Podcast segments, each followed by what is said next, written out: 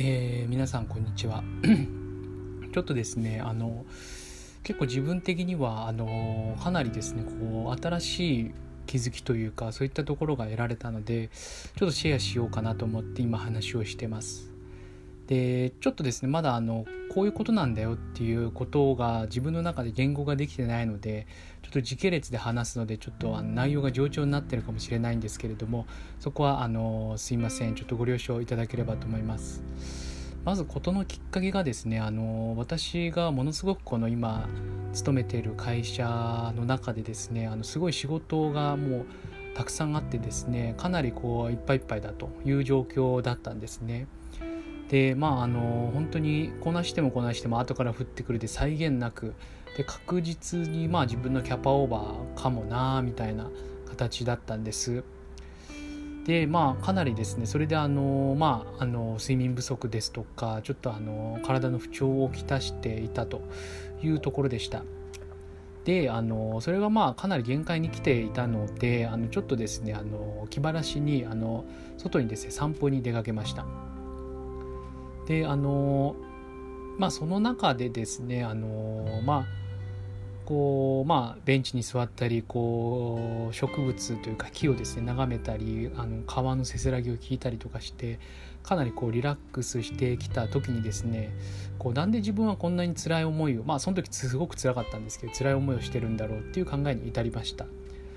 でその時にですねあのあのマズローのあの5段階欲求説っていうことを聞いたことがある方もいるかなと思うんですけどその考えをですねもう一度あの自分の中であの前も少し勉強してたんですけどそれをまた再度ですね興味を持って復習し始めていた時だったので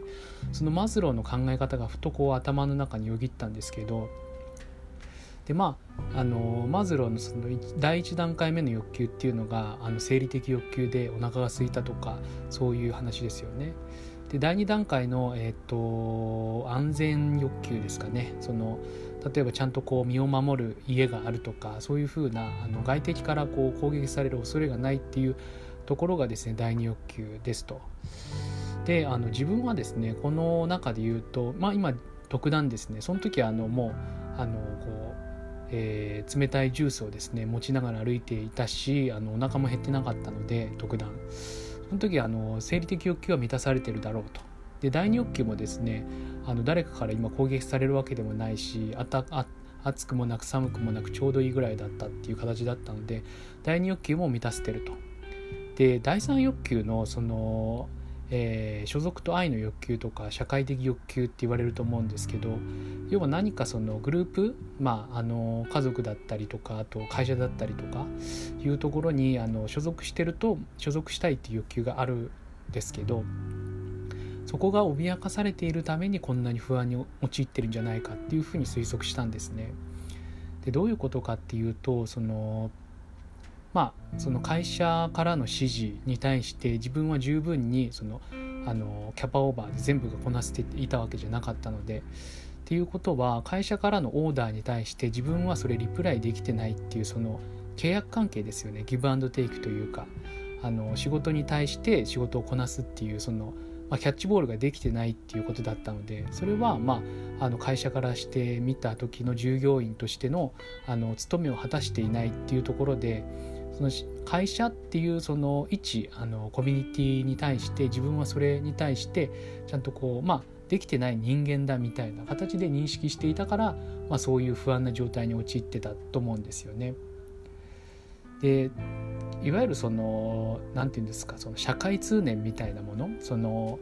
えー、仕事はしなければいけない働かなければいけないとかあとまあ家族とか人対人関係で言うと人には優しくしなければいけないとか、あのー、ありますよね。そういったまあ社会通念こうしなければいけないっていう多分ところのしがらみに自分はすごい陥ってしまってたんじゃないかなっていうふうに思ってました。でこの社会通念って何なんだろうと思った時に社会通念ってその結構もう概念というかう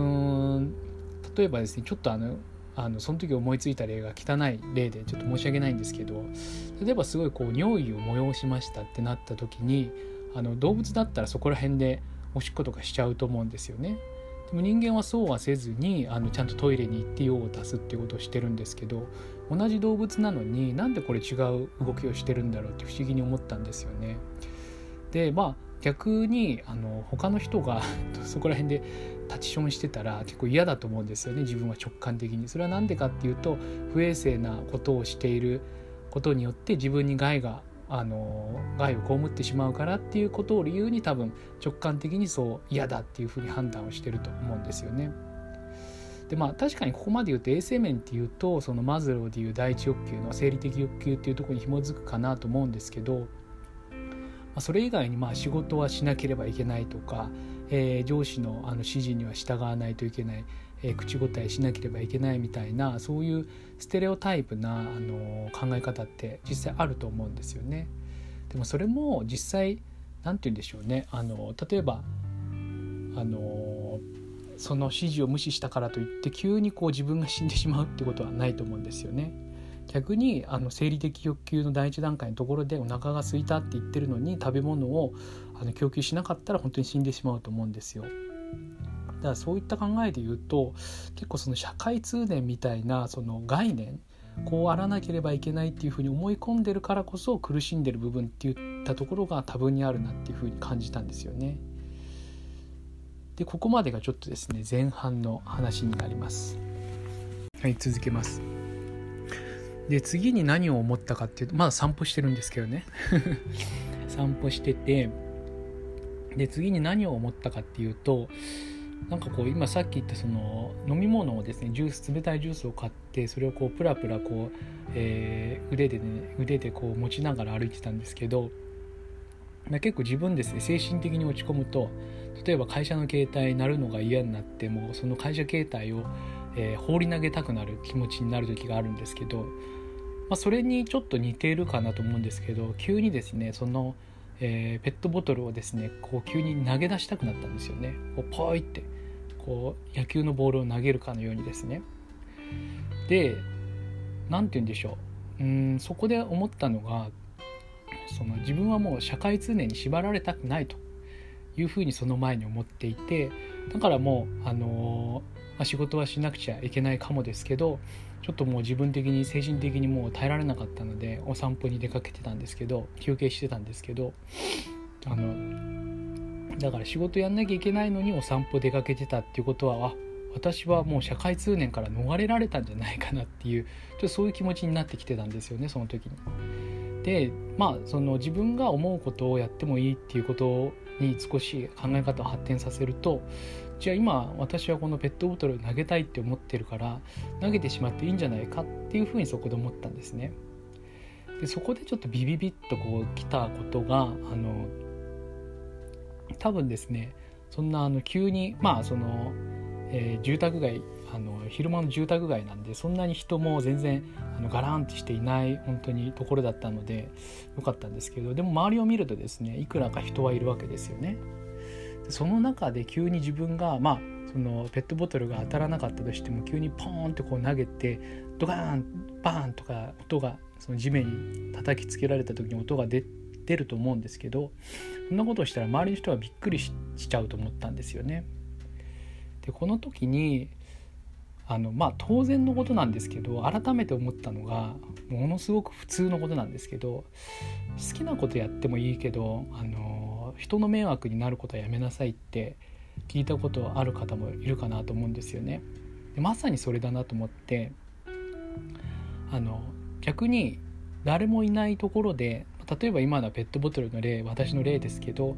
例えばこうむしゃくしゃして大きな声出したいって思った時に急に街のど真ん中でわーとか大きな声出したらそれは迷惑だと思うんですよ。でも誰もいないところで例えば、えー、自分の家のお風呂場とかであのお風呂場もちょっと微妙ですけどじゃあカラオケルームとか行ってもう本当イライラしたからわーって声出すのはまあちょっとはあの声漏れちゃうかもしれないですけどでもそれは全然迷惑じゃないとは思うんですよね。ちゃんと気使ってるし。それよりもその人のストレス大丈夫っていうふうに思っちゃう思うので。そう思った時にあの何て言うんでしょうね。その好きなことやってもいいけどやっぱ好きなことやってもいいんだよと。ただ、まあ、条件付きで人の迷惑にはならない。だから人に迷惑にならないことだったら好きなこともしていいんだっていうふうにそこで気づけたんですよね。でここが気づきの1点目。で2点目にそのあの人に迷惑がかからないんだったら好きなことをしてもいいっていうのはあるんですけど例えばさっきの仕事とかの例で言うとあのなんかこうこれやれっていう風な指示出しされた時にあのそれをやらなかったことによって迷惑がかかるってことがあると思うんですよね。それは仕事なので例えばバケツリレーみたいなのを想定してもらいたいんですけど右から来たものをこう左にこう自分の仕事をして渡すって言った時に自分がかけてしまったらそこでバトンが引き継げないわけで実際そこでは迷惑がかかりますよね。そういったことを考えるとやっぱりその